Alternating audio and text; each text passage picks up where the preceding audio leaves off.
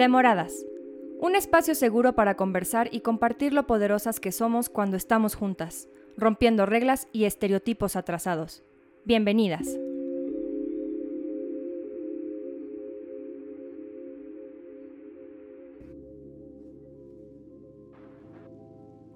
Hola a todas y a todos y bienvenidos a un programa más de Demoradas. Estamos muy contentas porque el día de hoy vamos a hablar de, un tema que es importantísimo y básico en la vida de las mujeres, pero también creo que es importante que los hombres estén informados sobre este tema, que es la regla, romper la regla. Y para eso nos acompaña como invitada Vianey Hernández. Ella es antropóloga social y cofundadora de Romper la Regla, que ahorita nos va a contar un poquito más sobre lo que es. Y también estoy con mi coconductora y amiga Flor. ¿Cómo estás, Flor?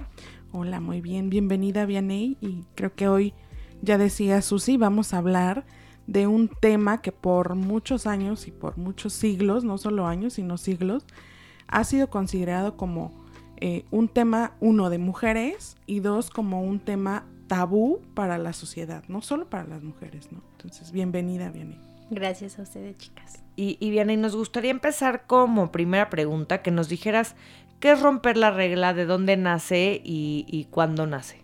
Claro, pues romper la regla nos definimos todas como una red de educadoras menstruales. Las fundadoras somos científicas sociales y damos talleres, charlas, actividades en torno a la menstruación para educar a toda la población en general sobre este tema.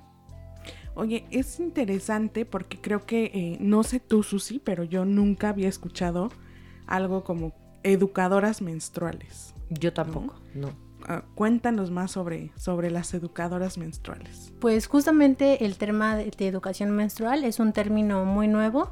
Las compañeras pioneras de este tema radican principalmente en Colombia. Ahí tenemos un ejemplo y la admiramos, aprovechamos el espacio para agradecerle a Carolina Ramírez. Ella es fundadora del proyecto Princesas Menstruantes. Y lo que desarrolló es una pedagogía justamente para explicar el periodo menstrual. Este, además de ello, creó unos libros que este, se encargan de contar la historia de las princesas, de todas las que conocemos, uh -huh. pero justamente mete el tema de la menstruación, ¿no? Entonces lo aborda de una manera súper amable y a partir del trabajo de ella y de otras compañeras, porque hay muchísimas en todo el mundo, es que empieza a trabajarse este tema de la educación menstrual. Entonces, pues ya llegó a México hace algunos años y andamos en muchas partes justo hablando sobre el tema. Es que es impresionante como a pesar de que estamos en el 2022, eh, este tema sigue siendo un tabú y, la verdad es que es momento de también hablar de, de todo, ¿no? Eh, no sé si lo comenté aquí, pero yo me enteré de la menstruación en el Museo del Niño. A mí nadie me dijo, a mí nadie me dijo nada. Simplemente estaba caminando un día por el Museo del Niño y habían este, unas chavas que estaban explicando de educación sexual y yo me senté y escuché todo y saliendo de ahí le, le pregunté a mi mamá y mamá te amo y te adoro, pero le dije ¿cómo? ¿qué es eso que, que escuché? Y fue como, no, ya, ya te explicaron. Eh, ya lo sabes. Ya lo sabes, ya. Entonces es un tema del que no se habla, no se entiende y que hasta da pena, ¿no? Es este cumples, no sé, 14, 15 años, 13, 14, 15, no sé ni a qué edad eh, empezamos a menstruar, más o menos a esa, ¿no? Como en la pubertad. Eh, y, y, es esta parte de ¡Ah! tabú. Ya le pasó. Ya le pasó, ya, ya es una. Ya es una. Eso es otro tema que también hay que decir cuando llega la, menstruación a las, a las mujeres, a las adolescentes, ¿qué es lo que la sociedad dice? Ya es señorita, ¿no? O ya es una mujercita.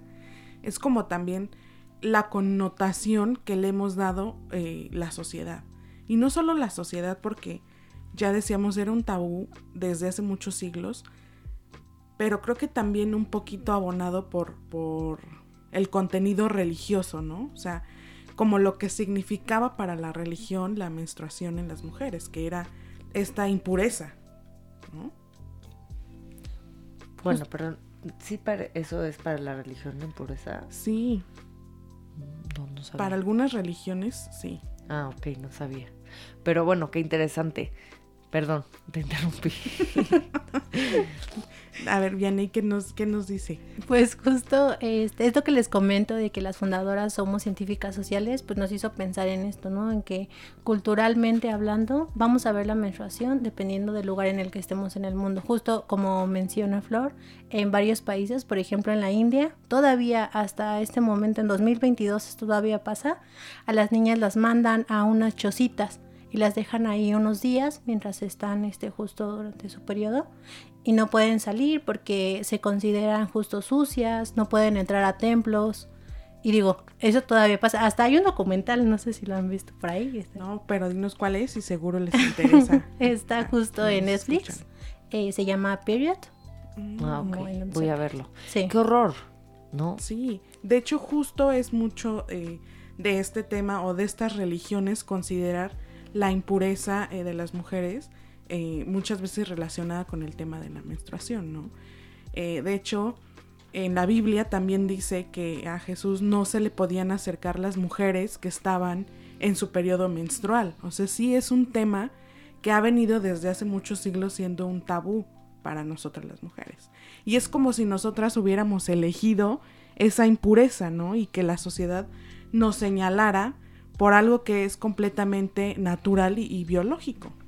Y justamente, o sea, por ejemplo, ahí está otro tema de la religión, pero incluso en las prácticas también esto pasa. En Japón todavía ya cada vez es menos, pero las chefs no pueden preparar sushi, ¿no? Porque se dice igual que no lo contamina, no es este, adecuado para que tú consumas un alimento, este, muchísimas prácticas de ese estilo. Y justamente aquí, por ejemplo, nos gusta mucho contarles el trabajo de igual otras compañeras que han hecho mucha investigación respecto a esto. Uno de ellos es, una de ellas es Eugenia Tarsibachi, ella hizo una tesis postdoctoral en el que justamente hace un análisis de la publicidad tanto en Argentina como en Estados Unidos y rastrea cómo ya existe justamente un tema religioso y social que estigmatiza la menstruación, pero aparte tenemos a la publicidad diciéndote todo el tiempo que está sucia, que debes de sentir vergüenza, de esconder, ¿no? Justamente este proceso y que ellos te van a ayudar a que sus productos pues este eviten que te manches, que estés sucia y eso sucede en el estudio que ya hace, imagínense, desde la Primera Guerra Mundial, que es cuando se patentan las toallas desechables. Entonces, está ahí fomentado. Todavía si vemos este los comerciales más cercanos, no se habla abiertamente de la menstruación. Vemos todavía el líquido azul, ¿no? Por ejemplo, nos dicen este con algunos eufemismos qué es lo que nos va a pasar, que sigamos activas, corriendo y todo, este, como si nuestra vida siguiera normal, pero pues en realidad no, ¿verdad? Claro, y cuando además es algo tan sagrado, ¿no? Yo, yo lo veo así. Y, y hay muchas cosas de las que no te hablan también, como es el, el síncope disfórico premenstrual, que por ejemplo yo lo sufrí y fue muy difícil encontrarlo, encontrar la solución porque, porque los doctores ni siquiera están informados sobre estos temas que, que ocurren y, y, toda la parte que va alrededor de, de del juicio que hay eh, entre nosotras mismas y de hombres a mujeres, entre todos, ¿no? De, de decir, ay, seguro está en sus días, ay, seguro ya le va a bajar, ay, o, o yo misma, o sea, eh, estoy sensible. Estoy sensible porque ya me va a bajar. O sea, como que hay mucho, o sea, el juicio y lo que sí sientes, ¿no? Verdaderamente. Entonces, es esta parte de que nadie nos lo informa, nadie te lo dice, es este, tienes cólico. Y, pero no sabes ni por qué, ni, ni por qué te estás sintiendo así, ni qué está pasando en tu cuerpo, o sea, qué está ocurriendo. Entonces, eh, mi pregunta va como, ¿qué ocurre en, en el cuerpo de una mujer cuando menstrua, no? Pues justamente, y no, para no dejar ir lo que comentabas hace ratito, nos faltan profesionales con perspectiva de género, ¿no? Es muy común que a las mujeres se les tache de exageradas. Este, cuando no entienden realmente qué es lo que está pasando, que es el, aquí les traje un modelito, digo, no lo van a poder ver en la televisión, pero es uno de los modelos con los que trabajamos justamente para que sea de una manera amigable y que lejos de un libro de texto podamos experimentar y poder este, hasta jugar, ¿no? Con estos modelitos tejidos y son una representación del útero, tienen por ahí sus trompas uterinas, vario y este material lo usamos para poder explicarle a las chicas cómo funciona. Ahí ya me voy. Este, y justamente aquí tenemos la explicación, ¿no? Les hablamos de que la menstruación no es solamente lo que ocurre, ¿no? Es lo más visible, pero en realidad es un ciclo menstrual que está compuesto de cuatro fases. Entonces, una de ellas es la menstruación, que es justamente el desprendimiento del endometrio que vemos por ahí, a los lados, ajá, de rojito, y les explicamos a todos los participantes de nuestros talleres y actividades que tenemos pues en estas cuatro fases la formación de este tejido endometrial y se adhiere a las paredes, ¿no? ¿Qué es lo que pasa cuando no tenemos una fecundación de un óvulo? Pues empiezan a desprender con unos espasmos que son los cólicos, ¿no? Entonces, de verdad nos gusta hacer conciencia y cuando los hombres, por ejemplo, no conocen cómo funciona ese ciclo, se, se asustan y dicen, claro, por eso les duele tanto, ¿no? literalmente estamos este, sangrando y haciendo todas las cosas. Entonces, por esto es que se producen, por ejemplo, esos dolores. Y también tenemos este, un modelito, digo, este está mucho más grande, pero mostramos el tamaño regular de nuestro útero y luego uno inflamado, ¿no? Entonces, más o menos unos 10 centímetros de hinchazón nos hacen entender también por qué es que tenemos. Lo que pasa adentro, ¿no? ya, decía, ya decía también Susi, eh, no tenemos, a pesar yo creo que de la edad que tenemos las que estamos aquí en esta mesa y de las que nos están escuchando, no tenemos suficiente información. Y hablábamos también de la mercadotecnia, ¿no? De la publicidad, el, papel que juega en este tema. Y hicimos una, una, pregunta en, en nuestro Instagram y me llamaba la atención una de las respuestas porque decía, eh, la pregunta era si, si consideraban tener información suficiente respecto a la menstruación y si consideraban que seguía siendo un tabú. Entonces la, respuesta que más me llamó la atención era esa que decía, eh, sigue siendo un tabú desde que vamos a comprar las toallas eh, sanitarias y te dicen que las tienes que esconder o te las dan en una bolsa en periódico o en periódico, ¿no? Entonces sí es como esa falta de información como mujeres que también no sabemos, a pesar de que lo vivimos, también no solamente conocer, sino creo que cuando comprendes este ciclo, creo que te queda como mucho más claro lo que está sucediendo contigo.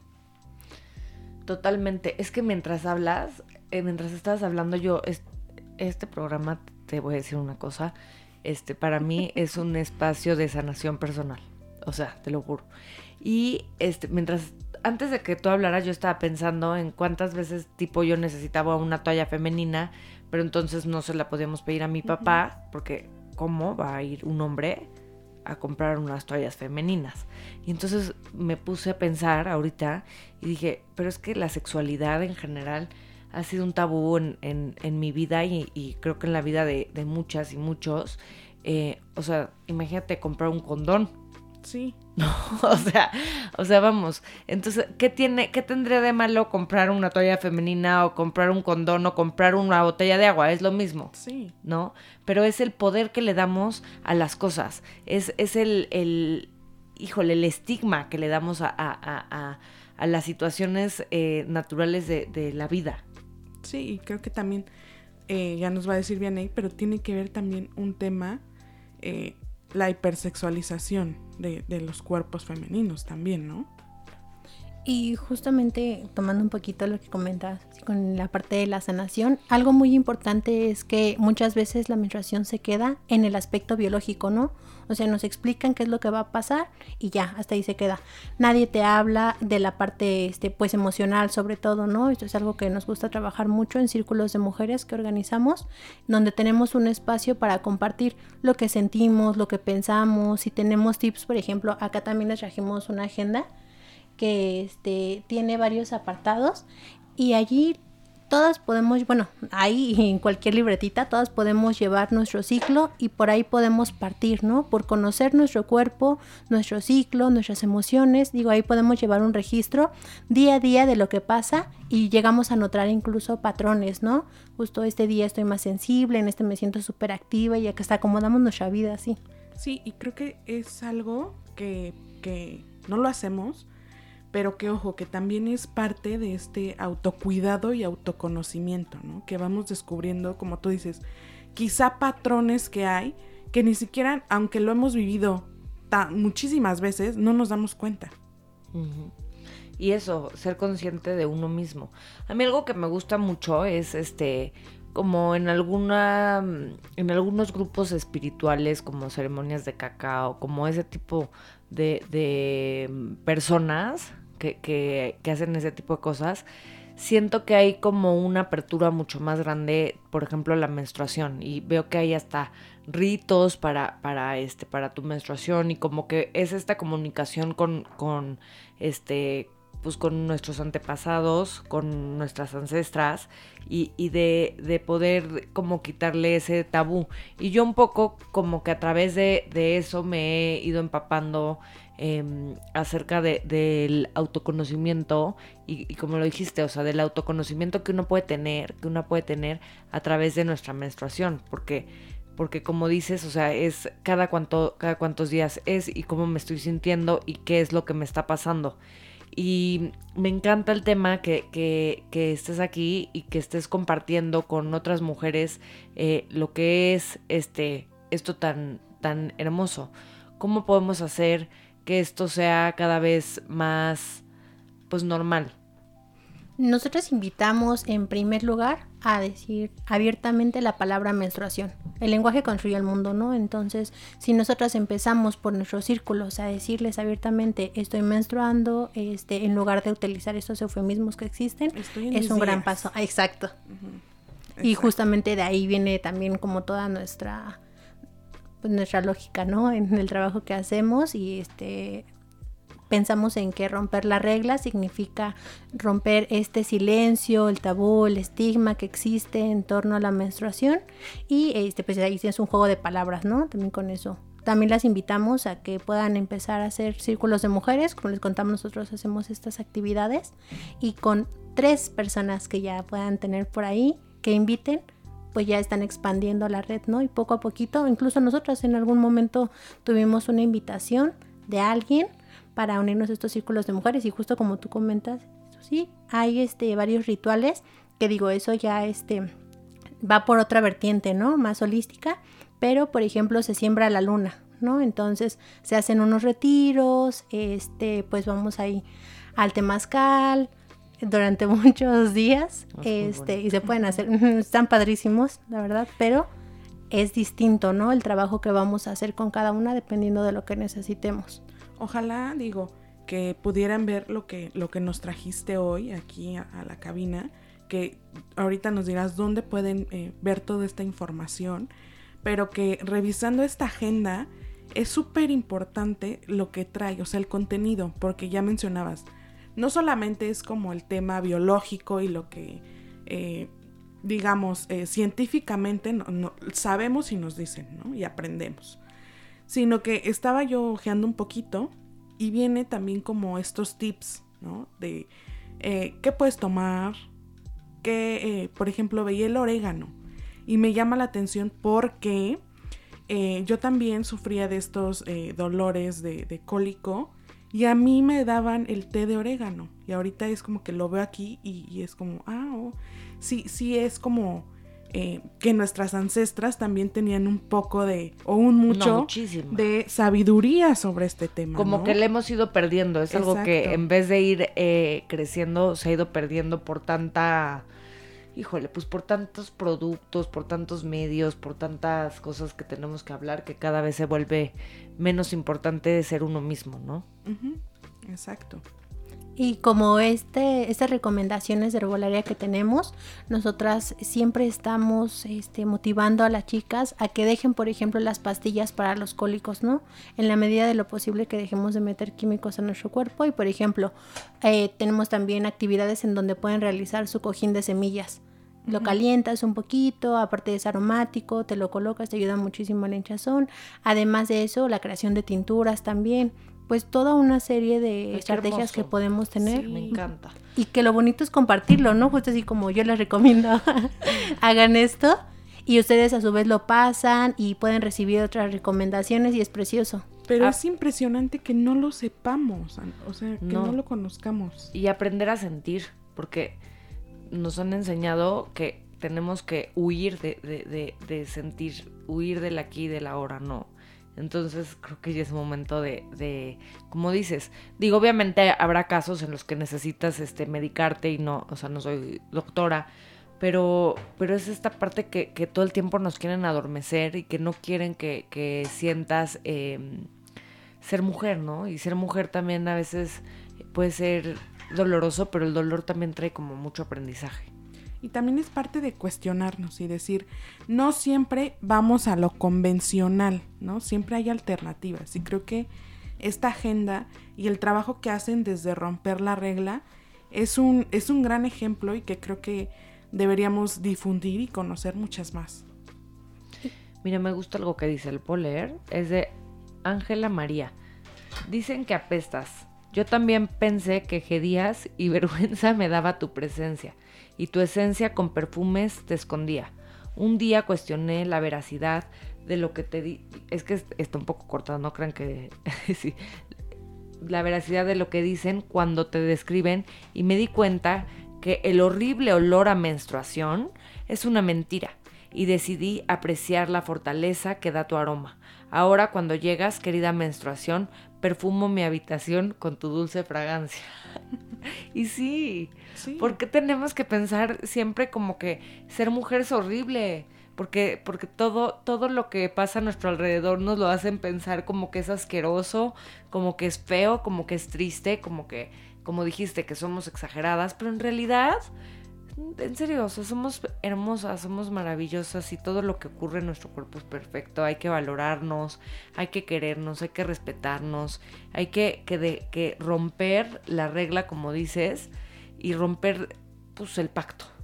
Sí, y creo que eh, también otro, otro punto es que eh, la sociedad nos enseña no, no a querernos, como, como comentábamos, sino más bien a esta repulsión a lo que es natural o propio de nosotras mismas.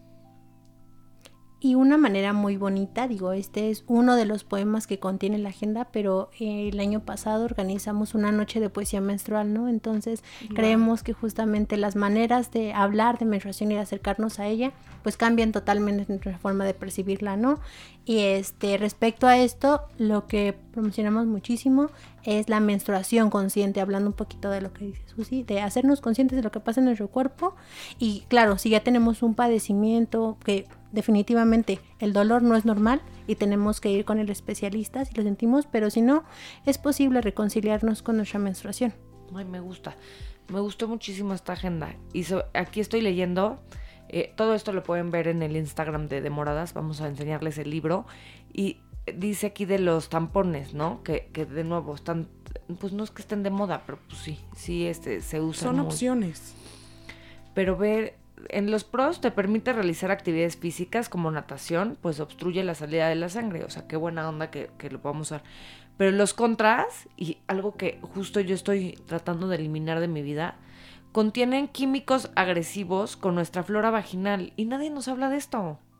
Nadie te dice lo que te puede provocar y te puede provocar un síndrome de shock tóxico, porque son contaminantes para el medio ambiente por sus materiales y empaques. Y sí, o sea, es justamente, no te dan popote, no te dan popote en el restaurante ni bolsa de plástico en el súper, pero este, hacen que nuestra menstruación eh, contribuya a la contaminación del planeta, ¿no? desde esta educación eh, menstrual o desde esta educación eh, con perspectiva de género, ¿qué opinan justamente de estas medidas, de estas nuevas reglas que hay respecto a todos los productos y la variedad que hoy también tenemos y que pocas conocemos sobre todos los productos de higiene menstrual? De esa parte, eh, pues nos gusta muchísimo hablar de que lo personal es político y pensando en esos productos, nosotras pertenecemos al movimiento Menstruación Digna México. Entonces, si recuerdan que a inicio de año, pues eliminó este IVA, ¿no? Del 16% que tenían los productos de gestión menstrual. Impuesto rosa. Y justamente pensábamos en por qué motivo un proceso biológico debería de estar este taxeado, ¿no? Porque todavía generar una carga para las mujeres hacia la sociedad, hacia el gobierno, hacia el Estado.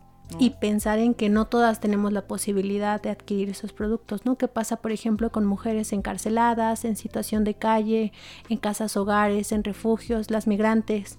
Por eso es muy importante que también tenga esta perspectiva, ¿no? Y los productos, ya con lo que comentaron del síndrome de shock tóxico, híjole, la verdad es que nos parece increíble que no esté regulado todavía esto por los gobiernos que nos dejen tan libremente adquirir estos productos sin saber los riesgos que conllevan. Si ustedes revisan una caja de tampones van a ver una leyenda chiquitita, digo son tres renglones, pero al menos no sé ustedes, pero si lo hubiese sabido antes de empezar a utilizarlos, pues me la pienso dos veces, ¿no? Hay por ahí una activista muy famosa, Lauren Weiser, ella es modelo y por el uso de estos tampones perdió una pierna, un año después perdió la otra. Entonces, a partir de eso, empezó durísimo en el activismo para que estos empaques pues al menos tengan la advertencia, ¿no? Y eso es lo que logró y nos parece súper grave. Si no hubiese sido ella, este, y del 50% de la población que somos en el mundo, a cualquiera le puede pasar, ¿no? Entonces, ¿qué pasa si no tenemos ese lugar o esa posibilidad de amplificar nuestra voz para que esto se evidencie? No, qué cosa. Híjole, qué valiente esta mujer, la verdad. Y, por ejemplo, la copa menstrual, que ahora también sí ya se está usando mucho, eh, ¿qué opinan sobre ella? Creemos que es importante mostrarles todas las alternativas. Digo, la copa no es la única y tampoco queremos ser evangelizadoras de la copa y decirles a todas usen copa cuando en realidad las condiciones no nos permiten a todas usarlas, pero nos parece una gran opción. Digo, el algodón, el algodón, el silicón grado médico que se utiliza para las copas, pues es totalmente seguro. Con una adecuada limpieza y uso, este, pues no hay ningún detalle. Nada más sí es muy importante que se acerquen expertas porque también hay copas piratas. Entonces, imagínense, ¿no? O sea, uno piensa que esa es la alternativa y puede resultar pues mortal. Entonces, mucho cuidado. Sí, definitivamente creo que eh, es uno de los puntos que, me gustaría resaltar en este episodio. Es eh, que necesitamos mucha más información. Más información. A veces creemos, y falsamente, que ya tenemos toda la información por lo que vemos en la tele, por los comerciales, eh, no sé, por campañas incluso, pero que muchas veces ya decíamos son meramente eh, de publicidad, ¿no? Y no eh, con esta perspectiva y no desde, desde nosotras mismas, desde las mujeres, que quién es mejor que nosotras para saber qué es lo que pasa con, con nuestros cuerpos, ¿no? Me parece también muy importante decir que tampoco es que volvamos un tema eh, a la menstruación solo de mujeres. Creo que romper la regla justo también es eh, quitar este tabú con la sociedad en general, con adultos mayores, con niñas, con niños, con hombres, con adolescentes. Y creo que también eh, esta inclusión es lo que hace el trabajo de, de la red, ¿no? Ustedes díganos cómo podemos encontrarlas, qué materiales tienen en sus redes. Ahorita que mencionas el tema de incluir a los hombres en este tema, tuvimos hace poquitito una campaña en nuestras redes sociales, nos encuentran en todos lados como romper la regla. X, este, tenemos ya recientemente TikTok que nos faltaba, pero Facebook, Instagram, Facebook, Telegram, tenemos WhatsApp, este, Twitter, Muy bien. todas las redes. Pero tú, danos tu WhatsApp y tu Telegram. Perfecto, sí, les paso el numerito. Este, nos pueden mandar un mensajito sin ningún problema y ahí les resolvemos las dudas, sino también desde nuestras redes sociales y nuestro número es el 55 73 27 9156. Y justo te quería comentar rapidísimo de una campaña que tuvimos en donde llevamos a las escuelas, ahorita que están en el retorno a clases, eh, letreros para los sanitarios, que es donde están la mayor parte del tiempo los alumnos y los profesores. Y en el baño de niñas, por ejemplo, les colocábamos letreritos donde les decíamos que si se manchaban no se preocupaban, que era normal, ¿no? Que estuvieran tranquilas, que pidieran una toalla, que es un mensaje que nos hubiera encantado recibir cuando éramos niñas, ¿no? Recuerdan, no sé ustedes, pero creemos que es general el pánico. Sí, yo, yo voy a, contar yo la fecha. experiencias, porque como tú decías, este, este eh, podcast para nosotras también es, terapéutico, ¿no? Eh, a mí muchas veces, y no solamente hablando de, de, de la secundaria o de la prepa, ya en la universidad, o sea, cuando tú dices, bueno, la gente que está ahí, tus compañeras, tus compañeros ya tienen más eh, uso de razón, ya estamos más eh, centrados. muchas veces eh, tuvieron que ir mis papás a la escuela por mí porque me había manchado, ¿no? Y era la, la vergüenza y la pena de seguir ahí porque te iban a ver, ¿no? No, y no. no era algo, no era algo normal. No, qué horror. Perdón, pero no sé cómo no te conocía en ese momento, porque yo te hubiera llevado conmigo y no, no- nadie hubiera hecho nada, porque si alguien hubiera dicho algo, no sabes cómo me los pongo. Pero a mí, a la fecha, te lo juro, o sea, cuando, cuando tengo mi menstruación, porque estamos ya normalizando esa palabra tan normal, híjole, sufro, me da, me, o sea, checo 80 veces que no me haya manchado, que qué pena, y siempre le digo a mi esposo, no me manché, no, y, y es como, o sea, Esa preocupación que sí, o sea, ¿qué, qué? Y si me mancho, ¿qué pasa? Que es algo fuera de, de- de lo normal, este, ya soy un extraterrestre, ya soy, este, un, alguien para, para juzgar, ¿no? Sí, y fíjate que eh, creo que en los últimos años se le ha dado mucho más importancia al tema de la menstruación. No solo de parte o por parte de la sociedad civil, de las colectivas, incluso el movimiento feminista, sino también por parte de eh, las legisladoras y los legisladores, ¿no? Ya hablábamos del impuesto rosa, ¿no? Que hoy ya eh, el acceder a estos productos menstruales ya no tiene una carga de eh, algún impuesto, ¿no? Pero eh, actualmente también se está promoviendo una ley en la cual se, pueda, eh, se puedan otorgar permisos para aquellas mujeres que tienen estos dolores eh, o cólicos tan fuertes que no las dejan muchas veces seguir con sus, con sus actividades cotidianas. ¿Ustedes qué opinan de este tema? Definitivamente lo apoyamos porque existen dolores que son incapacitantes, ¿no? Entonces, sabemos que tenemos pues justo mucho trabajo por hacer, pero ahí otra vez entra el aspecto cultural porque ya hay países que han dado ese paso y te dan una licencia, ¿no? Un día o dos y las mujeres no lo toman por miedo a ser vistas como que no pueden, ¿no? Como este que esta condición, aunque tengan ese derecho, no lo utilizan por ser señaladas. Entonces creemos también que es muy importante esa parte de la sensibilización para que cuando lo logremos y aquí también tengamos este, licencia de esos días, en realidad lo puedan tomar porque ese es el fin, ¿no? Pero hay que romper con todos estos tabús que hay en Sí, con estos prejuicios, ¿no? De, de decir, eh, sí tengo derecho, pero no por, eh, no por tener este permiso voy a volver a ser juzgada. ¿no? Entonces creo que ese es el, el, el punto con el que tenemos que romper. Estoy completamente de acuerdo. Oye, ¿ya viste de casualidad la película de Turning Red de Disney? Sí, justamente la vimos todas las comadres educadoras menstruales y cada una dio su opinión. A nosotras nos gusta todo este todo el tema que abordan, este porque es es muy emotivo, ¿no? Y muy profundo. Creemos que todavía les faltó un poquito, digo, lo hicieron muy bien, pero siguen, por ejemplo, esa escena así la vimos cuadro por cuadro para ver qué hacía y el papá lo que hace es escuchar a la mamá y a la hija hablar del tema y decir, híjole, este no es mi asunto, entonces Me alejo, ¿no?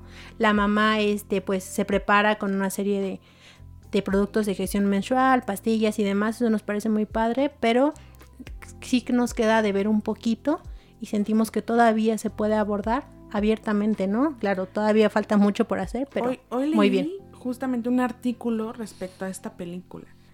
Y, creo que los puntos que rescataban también son, son importantes de destacar. El primero que, decías eh, lo sigue, o sea, pone el punto, en la, digamos, en la llaga, ¿no? Porque eh, vemos cómo sigue siendo un tabú.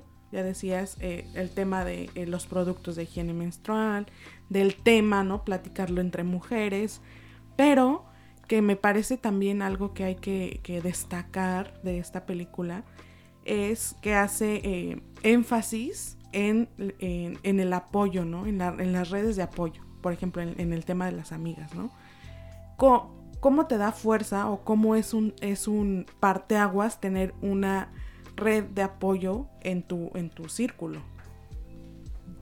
Creemos que es clave, ¿no? Justamente tener tu grupo de amigas. Hace poquito conversábamos con unas niñas en nivel secundaria y nos contaban cómo tenían ya hasta un sistema de comunicación para revisar si estaban manchadas o no, ¿no? Si alguna tenía este una emergencia, ya tenían lista por ahí su toallita y todo, entonces sin otras mujeres, y lo dicen muchas autoras, ¿no? No sobreviviríamos las mujeres sin estas redes de apoyo. Sí, yo creo que también para este tema es, es eh, importante que entre más, más este, información tengamos, mejores o más fortalecidas pueden estar nuestras redes de apoyo. Mm, estoy de acuerdo. Estoy de acuerdo y qué bonita plática y como dijiste, eh, empezar a normalizar lo que es normal, siempre lo, lo, es lo que queremos, es este, yo creo que una de nuestras misiones de vida entonces, pues que, las que estén menstruando estén contentas, que las que van a menstruar estén contentas y que sepamos que la palabra menstruación es una palabra completamente normal, ¿no? Sí, que, eh, que demos también el paso nosotras de, de este, ya, ya mencionábamos de este autoconocimiento y autocuidado, ¿no? Es muy importante también fomentar estos temas entre nosotras las mujeres porque sí creo que es mucho más difícil ser o llegar a, estos temas de, violencias si las mujeres eh, tenemos este cuidado, este autocuidado y este eh, autoconocimiento. Creo que es muy importante porque derivado de esto, aunque creamos que eh, es algo nuevo y es algo que tenemos que fomentar, creo que también podemos verlo como, como alguna política pública, como un tema de prevención de, cualquier tipo de violencia y específicamente estos temas de, violencia sexual. ¿no? Creo que también el autocuidado y el autoconocimiento es una forma de prevenir este tipo de violencias. Apenas fue 14 de marzo, Día Mundial de la Endometriosis, y creemos que es súper importante igual seguir empujándolo en la agenda porque imagínense la cantidad de diagnósticos tempranos que podríamos tener si supiéramos al respecto, ¿no? En el tema de la prevención que lo comentas nos parece muy fuerte, pero es real. Hay casos en los que existe abuso infantil y no es hasta la llegada de la menstruación donde para este abuso, porque los abusadores tienen miedo de que las niñas queden embarazadas, ¿no? Entonces hay temas súper crudos y fuertes que hay que trabajar todavía respecto a esto. Es verdad, necesitaríamos otro programa para, para, para hablar de eso. Pero eh, mira, bien, y te queremos hacer algunas preguntas rápidas. Tú ponte cómoda, cierra los ojos si quieres, ponte a gusto y te voy a decir algunas palabras y tú me dices la primera palabra que te viene a la mente. Vale. Educadora. Menstrual. Iniciativa. Cambio. Impuesto rosa. Mm, descontinuado. Tabú. Eliminarlo. Menstruación. Digna. Alternativas. Soluciones. Conversatorios. Cuidado. Copa menstrual. Salvación. Higiene menstrual. Este, híjole. Es que, perdónenme, ¿eh? pero la higiene menstrual nos hace ahí ruido por los términos y ¿Por qué? Como que me crasheó. por qué. Justamente, no utilizamos el término de higiene menstrual, o sea, sí en la concepción de la palabra es bueno porque te permite tener las herramientas para tener este un ambiente saludable, ¿no? Limpio, pero, creo que es de nuevo caer en lo mismo de por qué higiene. Y está sucia, exacto. Muy bien. Entonces, ¿cuál sería la connotación correcta que tendríamos que darle? Si son de productos, gestión. Ok. Gestión, Menstrual. Gestión, menstrual. Otra vez, eh, cambio. Regla. Ciclicidad. Qué bonito, me gusta. Aprendimos algo. Algo que de nuevo eh, creo que está muy inmerso ya en nuestra sociedad, ¿no? Eh, el tema de la higiene menstrual y que ahorita que lo mencionaste, no me había yo detenido a pensarlo antes, hasta ahorita que dijiste, no nos gusta y yo me quedé así como, ¿por qué no?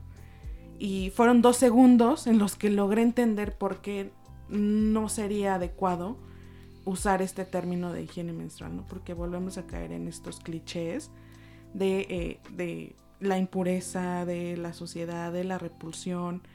Y creo que también eh, tenemos mucha responsabilidad de quienes ya tenemos esta información, no solo eh, las educadoras menstruales como ustedes, sino eh, las mujeres, cualquier persona que tenga acceso a este tipo de información tiene responsabilidad de difundirla, ¿no? de fomentarla, porque creo que ya es, eh, ya estamos en una época en, en la que me gustó la respuesta que diste al tema de, del impuesto rosa, ¿no? Que muchos temas o muchos tabús ya están descontinuados, ya no van hoy en día. Ya eh, las mujeres hemos decidido levantar la voz, hacer el cambio y creo que no vamos a dar un paso atrás, ¿no? Eso es lo importante y lo que en cualquier espacio en el que las mujeres eh, hagamos el cambio y levantemos la voz, ya no va a haber vuelta atrás. Totalmente de acuerdo. La verdad es que un poquito llevándolo al cierre, me quedé pensando en esta parte del, de la gestión. Digo, eso se refiere a los, a los productos, a las instalaciones incluso, ¿no? Pero nosotras pensamos también mucho en la dignidad menstrual. Nos gusta pensarlo justo como un derecho humano y que se pueda garantizar, pues es el sueño, es la meta. Y, para ahondar un poquito más de la, de, sobre la dignidad menstrual, ¿cuál sería el mensaje que tú, que tú consideras que este espacio es el correcto para hablar o transmitir o, o generar eh, siquiera esta curiosidad, ¿no? Sobre el tema de la dignidad menstrual. Creo que es despertar justamente esta, esta llama, ¿no? Esta curiosidad de decir, bueno, qué es lo que yo sé sobre el tema, qué es lo que puedo este, compartir con mis círculos cercanos. Y ya ni siquiera nos encanta pensar en las abuelas, por ejemplo, que llegan a nuestros talleres y que no lo hacen por ellas, sino por sus nietas, ¿no? Entonces es algo que nos encantaría que pensáramos que lo que no fue para nosotras pudiera ser para las que vienen. Ay, sí, sí. Aquí estamos, abriendo brechas. ¿Y cuál ha sido la experiencia de, romper la regla eh, con, diferentes o con esta inclusión? Ya, mencionabas un poco el tema de los hombres, pero por ejemplo, y que sigue siendo a lo mejor para, para Susi, que es mamá, o para quienes nos están escuchando, que son papás, difícil de comunicar a los niños, que sabemos que en algún momento va a suceder, pero que no se sabe cómo. ¿Cómo le hacen ustedes cuando trabajan con grupos de niñas y niños? Igual en nuestras redes sociales, para recordar, pueden encontrar los materiales, los subimos en abril, hace dos años, creo que me acuerdo, sí, más o menos hace dos años, este, las portadas de libros justamente infantiles que hablan de menstruación, nuestro favorito es el libro rojo de las niñas, así por excelencia, ahorita no lo traigo, pero lo pueden encontrar este, en internet, incluso está en YouTube narrado, ¿no? También hay otros este, libros que lo abordan desde la adolescencia, entonces este formato nos parece muy bonito el cuentacuentos, ¿no? Por ejemplo. Sí, una forma amigable y quitándole, creo que la forma de siempre de los cuentos, ¿no? Es quitar un poco también los prejuicios que, podamos generar como adultos, ¿no? Eh, para llegar a cierto tema con, con las niñas y con los niños. Y de la mascotita, cuéntanos. Ay, aquí esa sí la traemos ahorita para que la vean. ¿Tiene algún nombre o algún significado? ¿Quién la creó? ¿Cómo se les ocurrió? pues justo la creó una amiga, la, saludamos por acá, Erika, ella se dedica a tejer y pensábamos, ¿no? En cómo podíamos este, hablarle a las niñas y despertar la curiosidad, entonces pues se nos ocurrió hacer esta oterita bebé, como muy kawaii, y este la utilizamos ya como mascota oficial a todos lados, a donde vamos la llevamos, para que podamos, uno, decirles, eh, pues somos nosotras, ¿no? Así nos van a identificar. Y cuando empezamos a hablar sobre el cuerpo, ellas piensan que son unas manitas, las trompas, ¿no? Entonces podemos empezar a partir de, de, ese acercamiento y de la curiosidad, hablarles del tema sin que impongamos, ¿no? Entonces despertamos ahí la serie de preguntas.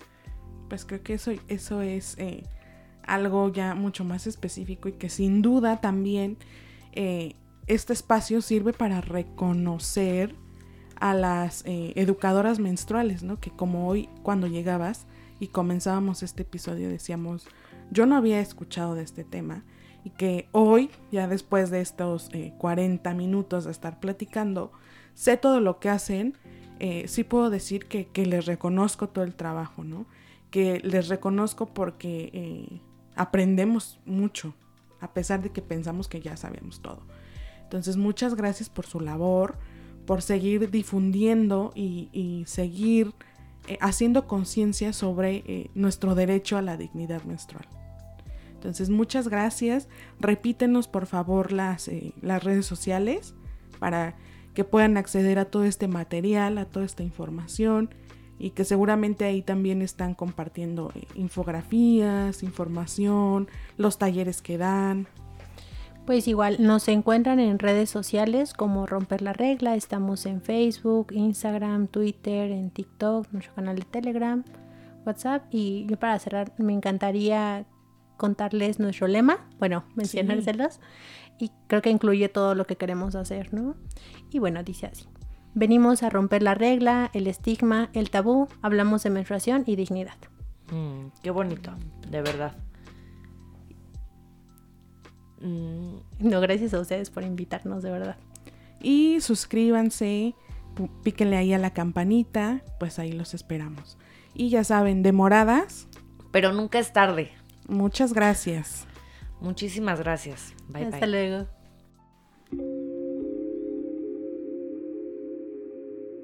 Demoradas, porque nunca es tarde para saber que juntas somos más fuertes. Nos escuchamos la próxima semana.